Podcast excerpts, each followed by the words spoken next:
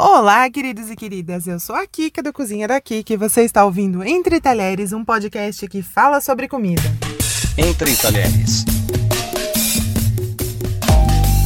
Ele é fofinho, tem aquela pegada de comida que dá um abracinho na alma e para fazer é só jogar tudo no liquidificador. O episódio de hoje é dedicado ao bolo de cenoura. Vocês sabiam que no dia 3 de fevereiro a gente comemora o dia dele? Eu não sabia, foi o Felipe que me contou. Essa data, na verdade, surgiu nos Estados Unidos, mas eu acho corretíssimo que o bolo de cenoura tenha um dia só para ele aqui no Brasil, porque ele tem sim que ser celebrado.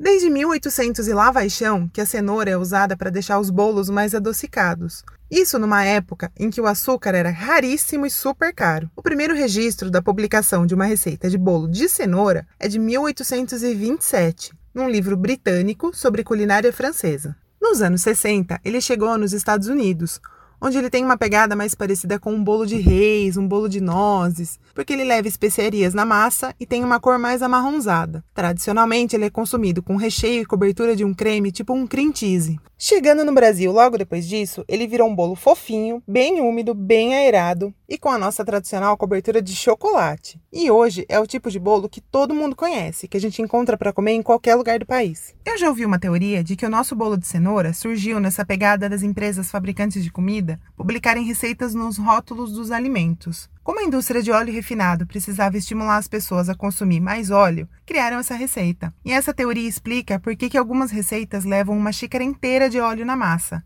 O trigo tem um limite de óleo que vai absorver. Passou disso, é só óleo sobrando na sua massa. E adicionando aí umas calorias vazias na sua receita sem nenhuma necessidade. Para um bolo de tamanho normal, um quarto de xícara de óleo, no máximo um terço, dá muito bem conta do recado. Vamos de receitinha? Essa receita vem lá do SESI Jundiaí e eu aprendi em um dos cursos que eu fiz. Para massa de bolo, você vai usar 4 ovos, 2 xícaras de cenoura crua picada, uma xícara e meia de açúcar, 1 quarto de xícara de óleo, 2 xícaras de farinha de trigo e uma colher de sopa de fermento em pó.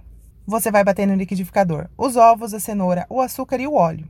Nessa mistura, você vai adicionar a farinha, o fermento, misturar bem e levar para assar. Você pode assar o bolo de cenoura numa forma redonda com um furo no meio ou num tabuleiro retangular. Você também pode assar em forminhas de cupcake, assim você tem porções individuais. E uma dica para deixar o bolo de cenoura mais bonito é, ao invés de enfarinhar a forma, você unta com manteiga normalmente e usa açúcar no lugar da farinha. Assim, quando o bolo desenforma, ele fica brilhante, ao invés de criar aquela casca esbranquiçada. Para congelar, é só deixar o bolo esfriar e embrulhar ele inteiro ou porcionado em plástico filme. Na hora de descongelar, deixe em temperatura ambiente um tempinho ou esquenta um pouquinho no micro-ondas. Para fazer a cobertura, a gente pode usar um brigadeiro mole, uma ganache ou uma calda simples de água, açúcar e chocolate em pó. Eu gosto bastante da ganache, que eu faço com 60 gramas de chocolate meio amargo e meia caixinha de creme de leite. É só picar o chocolate, derreter, misturar com o creme de leite e colocar por cima do bolo. Essa receita rende um bolo grande ou 20 cupcakes. Olha que bolo fácil para você fazer em casa. Dá para levar para o trabalho, numa marmitinha gostosa para a hora que bate aquela fominha da tarde. Dá para levar na lancheira das crianças. E assim a gente dá uma economizada no dinheiro que a gente gasta com os petiscos do meio do dia, né? Qual o seu bolo preferido? Conta pra gente. Acesse podcast Entre Talheres nas redes sociais e segue a gente para não perder nenhum episódio. Eu, você já sabe, tô no cozinhadakika.com.br, arroba Cozinha da Kika nas redes sociais. Até o próximo episódio, um beijo para vocês.